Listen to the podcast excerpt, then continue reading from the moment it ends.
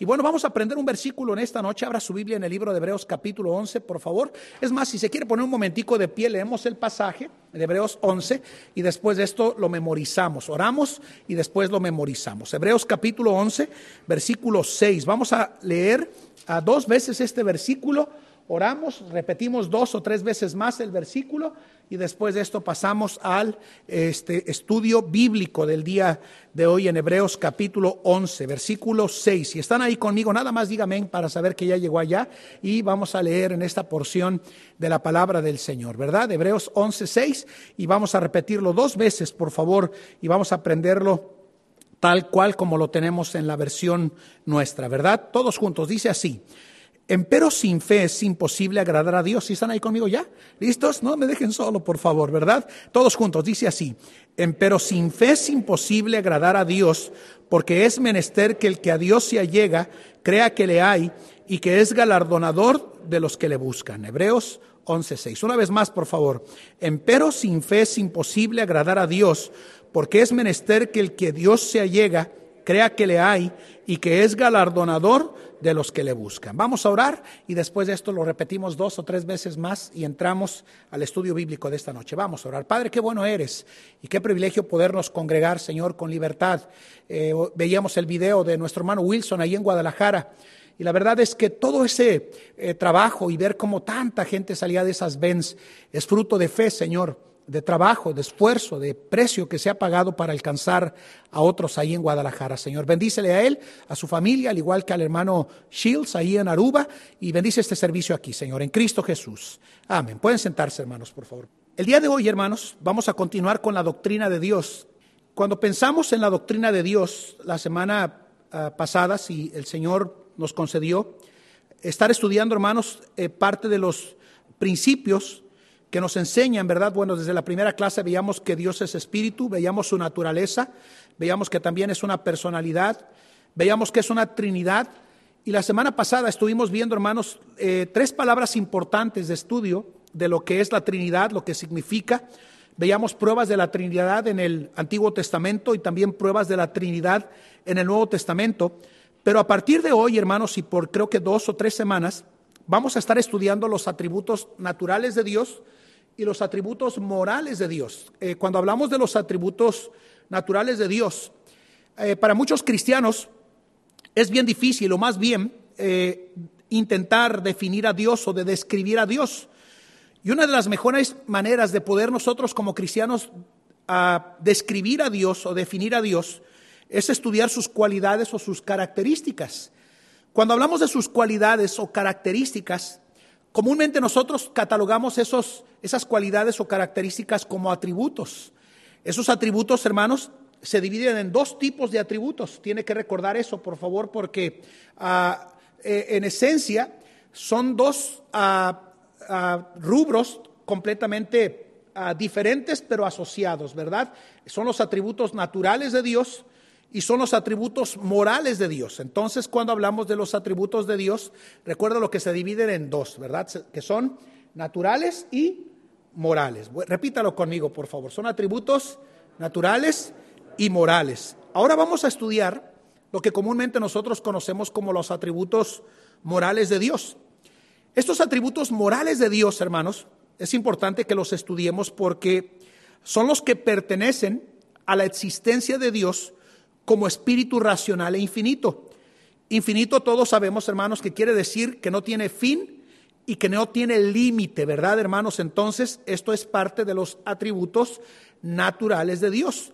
¿Cuáles son esos atributos naturales de Dios, pastor, cuando habla usted de espíritu racional e infinito? Bueno, uno de los primeros atributos, hermanos, es el hecho de que Dios es eterno. Si van conmigo a Génesis 21, vayan allá conmigo en su Biblia, vamos a estar abriendo la Biblia, por supuesto, en un estudio de doctrina.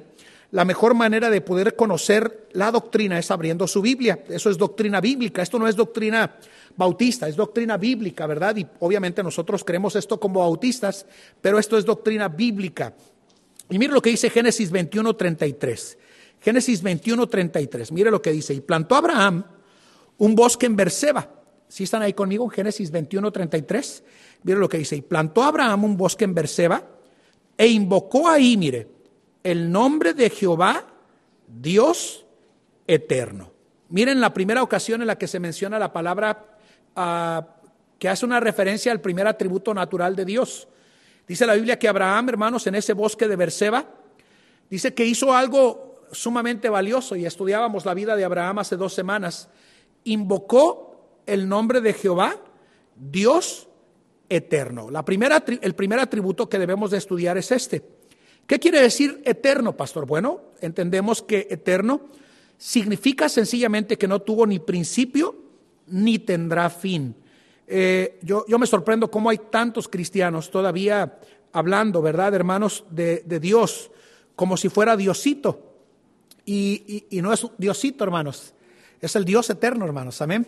Y por el hecho de que es Dios eterno, no tuvo ni principio ni fin y merece que le tratemos con el honor, la gloria y el respeto que nuestro Dios eterno se merece. Otro pasaje que nos habla de la eternidad de Dios o de ese primer atributo lo encontramos en el libro de Deuteronomio, capítulo 33. Mire lo que dice en Deuteronomio 33, versículo 27. Y bueno, este Deuteronomio 33, versículo 27. Esto es doctrina, hermanos. Y bueno, lo que vamos a hacer ahora para avanzar un poquitico más es compartirle algunos pasajes y poder avanzar lo más pronto posible. Mire lo que dice allá. Y debe de tener usted uh, su, su, esfero, su pluma, su pencil, como usted le quiera decir, este, uh, para anotar y llevar y repasar en casa los atributos naturales de Dios. Dijimos que los atributos naturales de Dios se dividen en dos, son naturales y son morales. Y los atributos morales de Dios, hermanos, los vamos a estudiar, si Dios lo permite, la semana siguiente. Pero el primer atributo que comenzamos a estudiar el día de hoy, hermanos, tiene que ver con el hecho de que Dios es eterno. Eterno es que no tuvo ni principio ni fin. Mire lo que dice Deuteronomio 33, 27. Mire lo que dice allá. Dice, el eterno Dios es tu refugio y acá abajo, los brazos eternos. Él echará de delante de ti al enemigo y dirá, destruye. ¿Cómo? Noten cómo la Biblia nos dice aquí en esta porción de la palabra de Dios, el eterno Dios es tu refugio. Y luego dice ahí, ¿verdad? En el versículo 27, ah, y acá abajo los brazos eternos. Entonces, cuando hablamos de los atributos eh, naturales de Dios, el primer atributo es que Dios es eterno. No tuvo principio ni fin no fue creado. Es el creador, hermanos. Amén. No fue creado, pero sí es el creador. Entonces, cuando hablamos de la eternidad de Dios, es importante que nosotros entendamos que es completamente independiente y aparte de su creación, porque es el creador, porque es eterno. No tuvo principio ni fin. Tiene vida y existencia en sí mismo.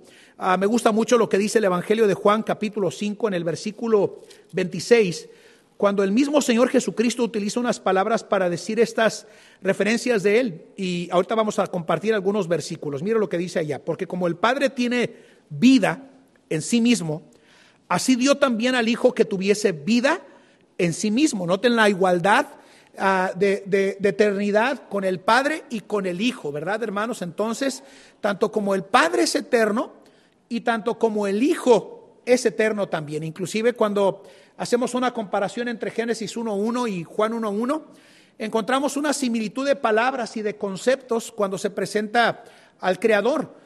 Génesis 1.1 nos dice que en el principio creó Dios los cielos y la tierra. Y luego Juan 1.1 dice que en el principio era el verbo y el verbo era con Dios y el verbo era Dios. Y luego el apóstol Juan eh, comienza a decir que este era el principio con Dios, que todas las cosas por Él fueron hechas y sin Él nada de lo que ha sido hecho fue hecho. Y luego dice, en Él estaba la vida y la vida era la luz de los hombres. Pero noten lo que dice, sin Él nada de lo que ha sido hecho fue hecho. Entonces, cuando hablamos de la primera característica del atributo natural de Dios, estamos diciendo, hermanos, que el propio Señor Jesucristo tiene vida en sí mismo. Son aparte de la creación. Eh, cuando yo, yo acabo de enseñar este miércoles de Moisés, y cuando la Biblia nos dice que Moisés le preguntó al Señor, bueno, Señor, yo sé que tengo ya el trabajo de ir y liberar a, al pueblo de Israel de la esclavitud de Egipto. Cuando me pregunten quién me envió, ¿qué voy a responder? Y la Biblia nos dice que la manera en la que uh, Dios le dijo a Moisés que respondiera fueron estas palabras. El yo soy me envió a vosotros. El yo soy me envió a vosotros. Cada vez que usted encuentre esa descripción del yo soy me envió a vosotros, Está hablando de la eternidad. Por eso cuando en el Evangelio de Juan el Señor Jesucristo es presentado, Noten la, la, conexión que hay de la eternidad del Señor Jesús. yo soy la puerta, yo soy la vid verdadera, yo soy el camino, la verdad y la vida, yo soy el buen pastor. Y usted va a escuchar constantemente esa comparativa constante de la eternidad del Padre como también la eternidad del Hijo. Cuando describimos y decimos que Dios es eterno, hermanos, que no tuvo ni principio ni tendrá fin, hermanos, a diferencia de la creación, los hombres tenemos un principio y lo vemos en Génesis capítulo 1, ¿verdad, hermanos? Y Génesis capítulo 2. Ah, es importante que nosotros entendamos, ¿verdad? Yo no vengo de una explosión, yo no, yo no evolucioné, ¿verdad, hermanos? Yo soy creación, al igual que usted, directa de, un arquitecto divino y, y, que, y que de ahí es de donde nosotros venimos. Pero los hombres tienen un principio, pero pueden recibir vida eterna si aceptan el plan de Dios para salvarles. Todos conocemos Romanos 6:23 que dice que la paga del pecado es muerte, mas la dádiva de Dios es vida eterna en Cristo Jesús, Señor nuestro. Entonces, aunque el hombre fue creado eternamente, hermanos, el hombre perdió ese derecho espiritual cuando comió del huerto, ah, en el huerto del Edén, del fruto prohibido. Entonces, la primera característica como atributo natural de Dios es que Dios es eterno. El segundo principio que vemos, hermanos, conectado con ah, la, la naturaleza divina es que Dios es inmutable. Hay un pasaje en el libro de Malaquías, hermanos, y bueno, este, ese yo lo leo, pero me gustaría que alguien me ayude en esta noche. ¿Quién quiere leer en esta noche? A ver, por favor, solamente levante su mano y puede participar. Hermano Guzmán, Santiago 1.17, por favor. Este, ¿Quién más? Malaquías 3.6, hermano Anthony, hermano Esteban. A usted le voy a dar Génesis 6.6. Este, ¿Quién más levantó la mano por ahí? Jonás 3.10. Hermano Felipe, a usted le voy a dar para adelantar este Salmo 139, versículos 7 al 10, anótelo para que después diga, ¿y dónde está? Salmo 139, 7 al 10. Eh, ¿Alguien más quiere leer, hermanos? Jeremías, eh, a ver, ya usted ya le di uno. ¿Alguien más quiere leer? Sí le di uno ya, ¿verdad? ¿No? Jeremías 23, 23 y 24. Jeremías 23, 23 y 24. Pensé que ya le había dado a usted, hermano Benavente. Entonces, vamos a parar ahí para ver dos atributos más. Dijimos que el primer atributo, hermanos, del Señor es que es eterno. No tuvo ni principio ni fin pero es el creador y está separado de su creación.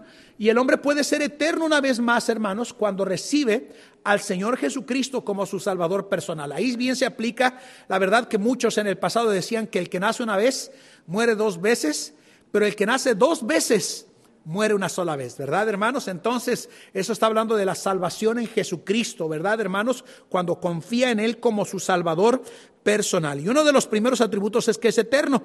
Eh, no se puede perder la salvación, hermanos, porque cuando aceptamos a su Hijo Jesucristo, y obviamente, hermanos, el Espíritu Santo de Dios viene y nos sella.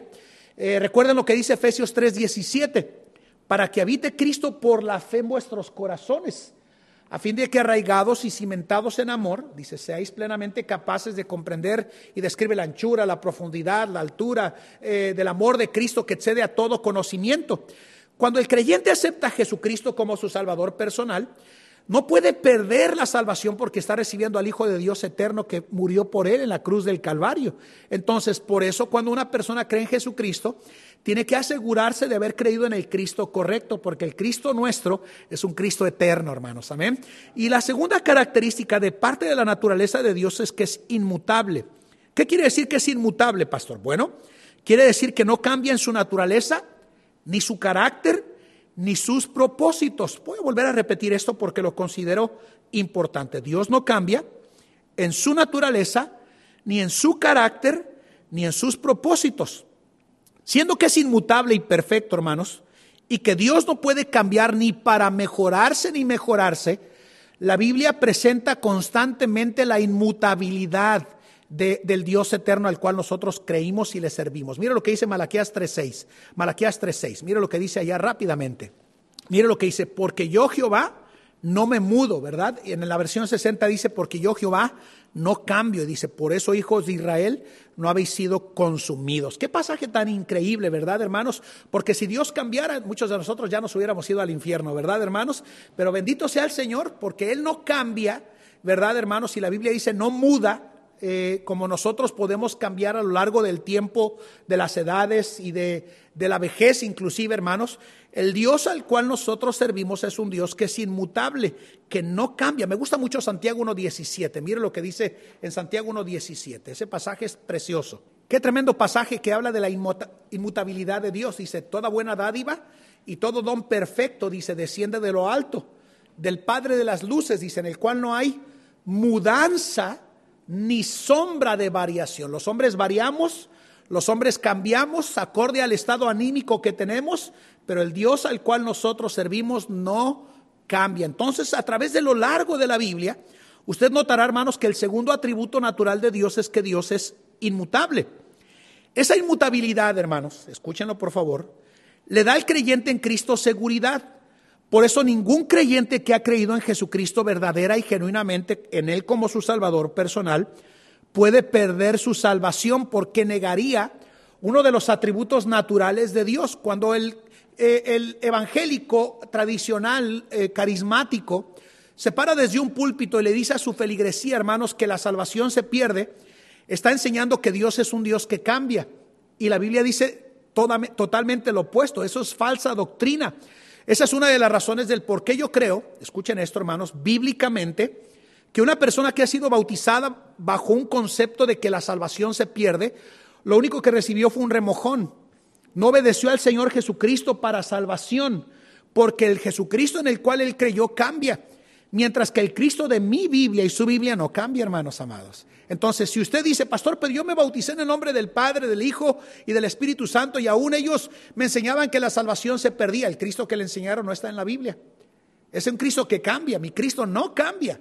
Y es por eso que algunos creyentes que a lo largo del tiempo deberían de llegar a la convicción de decir, si es cierto, el bautismo que yo recibí es inválido porque el Cristo que me predicaron desde ese púlpito es un, es un Dios que muda, es un Jesucristo que cambia, mientras que el Cristo de la Biblia no cambia, hermanos amados, no cambia, es inmutable y por eso cuando pensamos en la inmutabilidad de Dios, y el hecho de que Cristo es igual de Dios en coexistencia y en naturaleza, hermanos, le da al creyente la seguridad. Eh, qué bueno saber, y esto me da tranquilidad a mí, que Dios no va a cambiar de pensamiento en cuanto a la salvación o aún en cuanto a las promesas de la Biblia. Eh, hay varios pasajes que son críticos, que ah, para muchos estos pasajes tienen conflicto. Y déjeme explicarle un poquito de esos pasajes. Génesis 6.6 y Jonás 3.10. Mira lo que dice Génesis 6.6. Ok, bueno, si usted dice, pastor, que Dios no cambia, ¿por qué entonces Génesis 6.6 dice que Dios se arrepintió? Bueno, ahorita le vamos a dar un poquito de sentido a ese pasaje, pero quiero que vean otro pasaje más, Jonás 3.10. Dice así, y vio Dios lo que hicieron, mira lo que dice allá, ¿sí están ahí conmigo ya? Es mejor que abra su Biblia. Jonás 3.10 es, eh, ahorita yo estaba recitando Seas, Joel, Miqueas, Nahum, Habacuc, uh, Sofonías, Ageo, Zacarías y Malaquías. Ayuda a aprender los libros de la Biblia.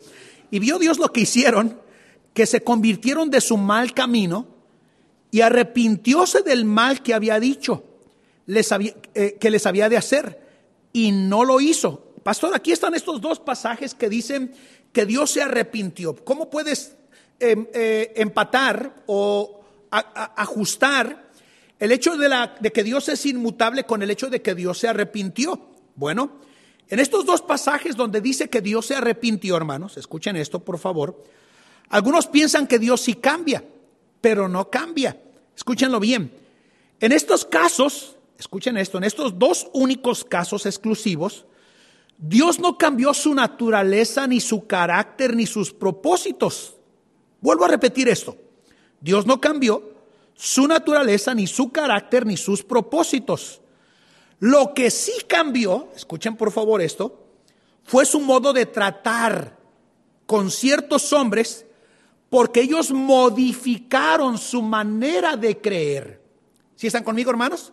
Voy a volver a repetir esto último que dije. Solamente cambió su modo de tratar con ciertos hombres porque ellos modificaron su modo de creer y su modo de vivir. No quiere decir que Dios cambió en naturaleza, carácter y propósitos, pero cambió, como en el caso de, Nínive, ¿verdad, hermanos? Esa destrucción que iba a ser inminente ah, hacia el pueblo de Nínive por el arrepentimiento que tuvo ese pueblo nacionalmente, hermanos, donde había más de 120 mil ah, personas que podían morir, hermanos, y que gracias a la predicación de Jonás se arrepintieron y hasta se pusieron en silicio y en ceniza, ¿verdad, hermanos? De tal forma que la Biblia nos dice que ah, eso fue agradable delante del Señor, hasta los propios animales estaban vestidos. Ahora, algo interesante de esto es que si usted sigue leyendo los libros de la Biblia, Sabrá usted, hermanos, que ah, años después Nínive sí fue destruida. Eh, usted puede leer el libro de Nahum y se va a dar cuenta que en el libro de Nahum se cumplió esa misma profecía que Jonás dio, hermanos, porque el pueblo mismo cambió su modo de pensar y se volvieron otra vez al mal. Y la destrucción llegó a causa del cambio del ser humano, pero no de Dios. Si están conmigo, hermanos, vuelvo a repetir esta última parte porque miren, Ah, donde dice Dios que se arrepintió, vuelvo a repetirlo porque Dios es inmutable, eh, algunos piensan que Dios sí cambia, pero no cambia, eh, porque no puede cambiar su naturaleza, carácter y propósitos. Lo que cambia es su modo de tratar con los hombres a causa del cambio que hay en la humanidad. Pero no es que Dios cambia, porque Dios siempre juzga a los incrédulos y siempre es misericordioso con aquellos que se arrepienten, hermanos. Amén. Ahora, ¿cuándo llega el arrepentimiento de una persona, pastor? En vida en vida. Después de muerto, hermanos, ya no hay manera de que una persona se arrepienta. Recuerdan ustedes el caso del rico, ¿verdad, hermanos? Y de Lázaro, ahí en Lucas 16, hermanos, donde la Biblia nos dice que los dos murieron. Uno era rico y la Biblia dice que los, eh, eh, los perros comían de las migajas que caían de la mesa del rico y Lázaro deseaba llenarse de esas migajas.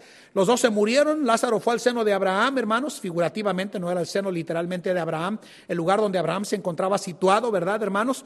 Y la Biblia nos dice que ahí hermanos, este, eh, estando ahí en ese momento, dice que el rico abrió sus ojos estando en tormentos y le dijo a Abraham, Padre Abraham, Padre Abraham, ten misericordia de mí y envía a Lázaro a que moje la punta de su dedo en agua porque estoy atormentado en esta llama. Y le dijo a Abraham, ¿verdad, hermanos? Hijo, acuérdate que recibiste tus bienes en vida, mas Lázaro también males, mas ahora estés consolado y tú atormentado. No hay limbo, no hay purgatorio. Una vez que una persona muere en sus delitos y pecados, hermanos, podríamos bien decir, según a los Corintios 5, 7, para el incrédulo ausente en cuerpo, presente en el infierno. Y ya no hay más nada que hacer para que hasta que el día en el que se abren los libros, en el juicio del gran trono blanco, hermanos, dice la Biblia que el que no ha sido inscrito en el libro de la vida fue lanzado al lago de fuego. Esta es la muerte segunda. Mientras tanto, el pecador perdido está en el infierno, esperando que los libros se abran al final del milenio, hermanos, para ser lanzados al lago de fuego junto con el diablo y sus ángeles, ¿verdad, hermanos? Entonces, Dios es, ¿qué dijimos, hermanos? Eterno, pero también Dios es inmutable. La tercera parte de la naturaleza de Dios, hermanos, es que Dios es omnipresente. Todos sabemos que es omnipresente, ¿verdad, hermanos? Omnipresente quiere decir que está presente en todas partes al mismo tiempo. El pastor Alfaro estaba predicando de Juan 1, ¿verdad? de eh, cuando dice nadie descendido del cielo, ah, sino el que está en el cielo. Eh, vayan allá conmigo, Juan, por favor, porque si no voy a decir una, una herejía, ¿verdad? Este, pero miren cómo aquí se presenta la omnipresencia del Señor. Juan 1, miren lo que dice allá. Juan 1, ah, vayan allá conmigo, déjenme ver el pasaje, ¿verdad, hermanos? Dice así, uh, Juan, ¿verdad? Juan 3.13, ¿verdad? Juan 3.13, gracias. Dice allá, dice, y nadie subió del, al cielo sino el que descendió del cielo. Mira lo que dice allá, el Hijo del Hombre que está en el cielo. Cuando ustedes leen este ah, juego de palabras, eh, básicamente lo que ustedes están viendo, hermanos, que mientras estaba en el cielo, también estaba en la tierra, pero también dice aquí, hermanos, en el versículo 13, ¿verdad? Ah, ah, eh, que mientras estaba aquí en la tierra, estaba también presente en el cielo. ¿Cómo puede suceder eso, hermanos? Por la parte de lo que nosotros conocemos como la omnipresencia del Señor que está presente en todas partes al mismo tiempo. El propio David, hermanos, cuando habló de la omnipresencia del Señor, en el Salmo 139 dijo estas palabras. Miren lo que dice allá en el Salmo 139, versículos 7 al 10. Gracias por el pasaje, hermana. Qué tremendo pasaje, ¿verdad, hermanos? Que si subiera al cielo, ahí estás. Dice que si fuera al abismo, ahí estás tú. Y dice la Biblia que no puede huir a su presencia. Lo que quiere decir, hermanos, que Dios es un Dios omnipresente. Este es Salmo 139, 7 al 10. Si no lo tienes, es Salmo 139, 7 al 10. Otro pasaje que habla de la omnipresencia del Señor, o de, sí, de la omnipresencia del Señor, es Jeremías 23, 23 y 24. Mira lo que dice en Jeremías 23, 23 y 24. Estamos diciendo que Dios es ah, eterno, Dios es inmutable, pero también Dios es omnipresente. Mira lo que dice Jeremías 23, 23 y 24. Qué tremendo pasaje, ¿verdad, hermanos? Me gusta mucho porque dice, soy yo Dios de poco acá, dice Jehová, y no Dios de mucho a. Y me gusta lo que dice, ocultaráse alguno, dice Jehová, en escondrijos que yo no lo vea. Yo sé que estamos en una etapa eh, eh, moral donde la gente ya no se oculta, pero todavía hace unos 15, 20 años atrás, cuando la gente quería hacer algo malo, se iba al oscuro, ¿no? Este, se ocultaba. Y hay que recordar como cristianos, ¿verdad? El cristiano puede ocultarse en donde crea que nadie más le ve, pero el Señor lo ve, porque es omnipresente, ¿verdad, hermanos? Por eso dice la Biblia, ocultará si alguno dice Jehová escondrijos que yo no vea. No hincho yo, dice Jehová, el cielo y la tierra. Algunos dicen, pastor, ¿dónde está Dios? Bueno, el hecho de que no se vea con los ojos no quiere decir que no está. Y podemos contestar, ¿verdad? A esa pregunta que dicen, ¿dónde está Dios? Bueno, muéstrame un lugar donde no esté también, ¿verdad, hermanos? Y eso nos habla de la omnipresencia del Señor. Para el creyente, cuando pensamos en la omnipresencia, ¿verdad?, de Dios, es un consuelo, hermanos, porque sabe que Dios está con él donde quiera que ande, ¿verdad, hermanos? El día de ayer nuestra hija Becky, bueno, en realidad hoy viajó para Guadalajara. A mis hijos David y Ruth le recibieron ahí en el aeropuerto en Guadalajara. Y, y sí es cierto, ¿verdad? Estamos a un tiro de siete horas en un vuelo directo a Guadalajara, pero aunque no estamos ah, de forma presencial y física, nosotros como padres para ellos, ah, hay alguien que sí está para ellos en cualquier lugar, y ese es el Padre amado, ¿verdad, hermanos? Y los brazos y manos del Señor son más seguros que nuestros propios brazos, ¿verdad, hermanos? Y qué bueno saber que sin importar si ellos están allá, yo puedo elevar mi oración al trono de la gracia y saber que en la omnipresencia del Señor está salvaguardando la vida de ellos, su salida y su entrada, ¿verdad, hermanos? Entonces, es bueno saber que la omnipresencia del Señor nos brinda la certeza de que el Señor está en todo lugar. Pero para el perdido, escuchen esto, para aquel que no ha creído en Jesucristo como su Salvador personal, ah, es una advertencia. Porque aunque las personas quieran huir de Dios y nieguen a Dios y hagan toda clase de publicaciones tratando de negar la existencia del Señor, llegará el día, hermanos, en el que al cerrar estos ojos, ¿verdad? Incrédulos de esa persona que muere en sus delitos y pecados, va a pasar a una eternidad a dar cuentas por lo que haya hecho, ¿verdad? En esta vida. Y literalmente si murió en sus delitos y pecados, no podrá escapar del juicio de Dios. Y por eso uno de los pasajes clásicos que utilizamos para testificar, ¿verdad, hermanos? Es Apocalipsis 21.8 que dice, cobardes, incrédulos, abominables, homicidas, fornicarios, hechiceros, idólatras y todos los mentirosos. Su parte será, dice, en el lago que arde con fuego y azufre, donde es la muerte segunda. Una vez que una persona muere en sus delitos y pecados, no hay manera de que escape del juicio de Dios, ¿verdad?, sobre su vida, porque la omnipresencia del Señor va a revelar, aún dice la Biblia, lo oculto de nuestros corazones, ¿verdad, hermanos? Entonces podemos ver que Dios es ah, eterno, Dios es inmutable, Dios es omnipresente y hay una verdad más, hermanos. ¿Quién me quiere ayudar con algunos pasajes? A ver, ¿quién me quiere ayudar rápidamente? Salmo 147, 5, hermana eh, Guzmán, por favor. ¿Alguien más me quiere ayudar? Hebreos 4, 3, hermano Felipe. Y pueden participar. Si algunos no quieren participar, los que ya participaron pueden leer. ¿Alguien más quiere participar, hermanos? Ok, Anthony, otra vez a usted le vamos a dar.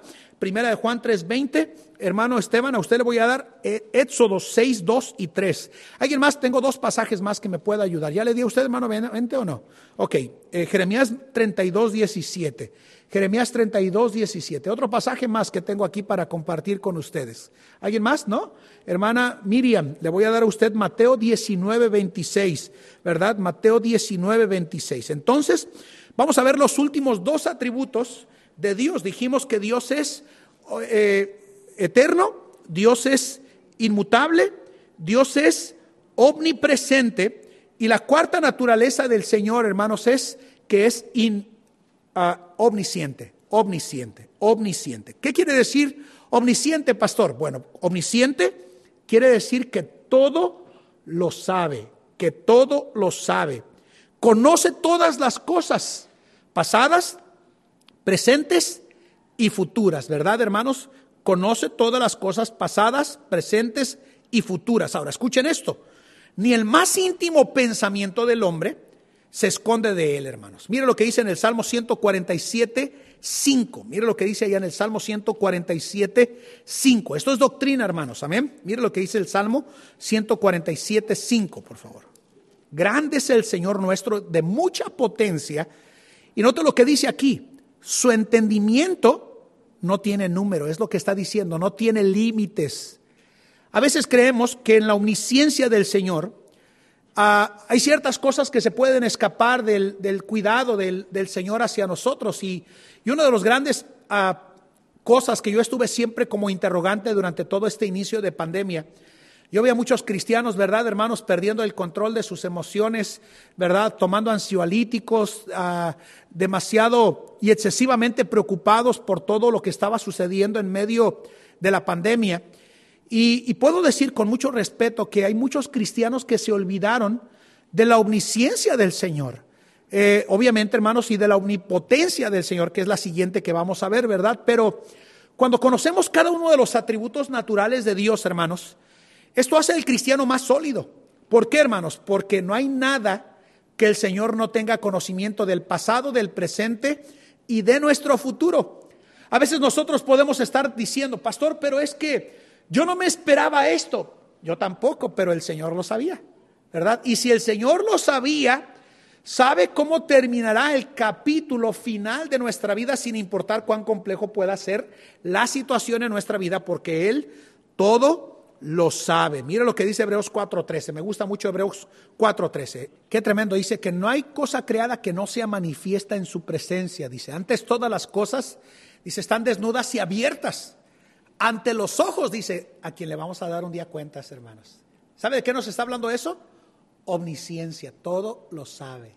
Todo lo sabe. Usted puede decir, engañé a mi papá, engañé a mi mamá y me salí con la mía pero usted no se sale con la suya delante del Señor, hermano amado.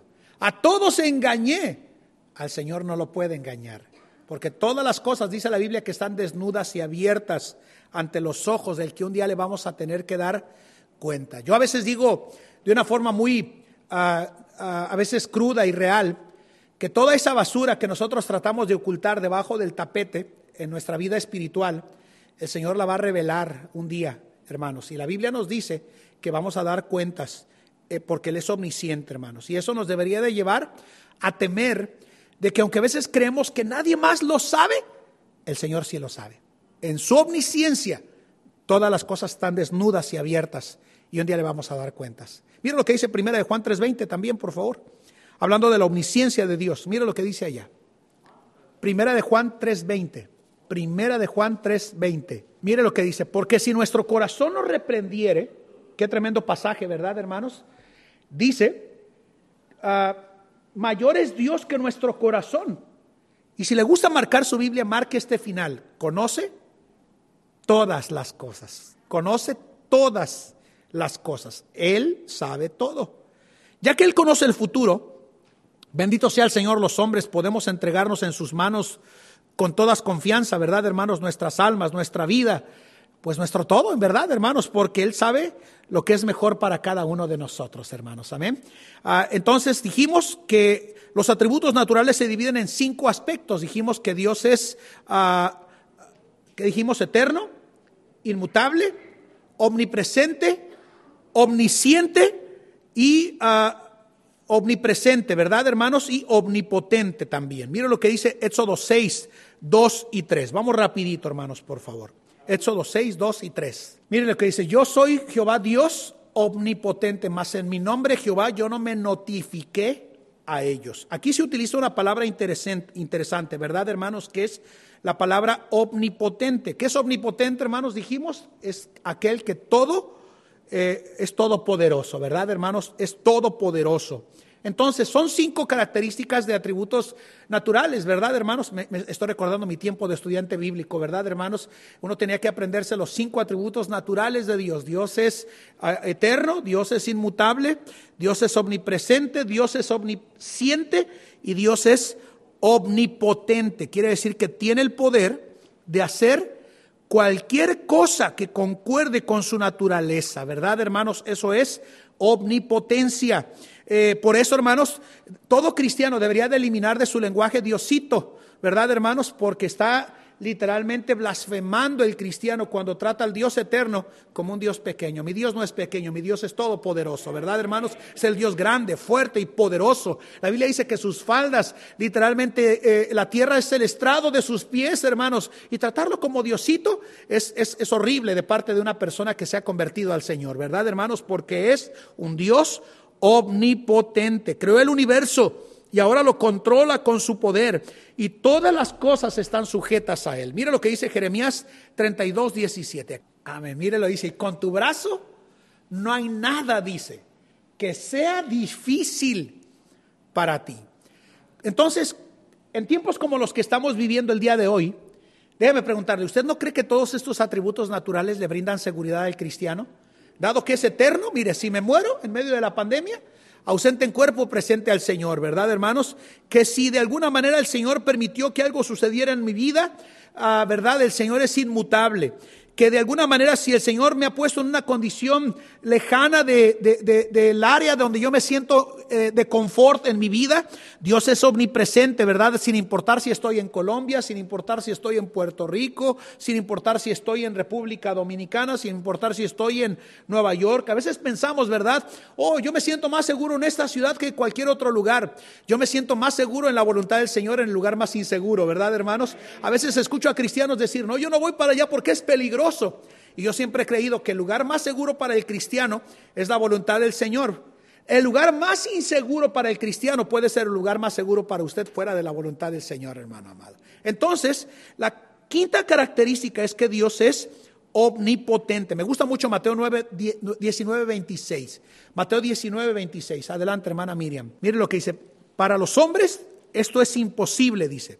Mas para Dios todo todo es posible. Dios usa ese poder para salvar a los pecadores eternamente. Qué consuelo es saber, hermanos, y por eso creo que una de las características que le debe de brindar al creyente convertido, seguridad de salvación, es la omnipotencia de Dios. ¿Por qué la omnipotencia de Dios? Déjeme decirle por qué. Porque la Biblia dice este, esta porción de la Biblia. Mire lo que, lo que dice acá, yo se lo leo. Dice así, mis ovejas oyen mi voz y yo las conozco y me siguen. Y yo les doy vida eterna. Y dice, y no perecerán para siempre, dice, ni nadie las arrebatará de mi mano.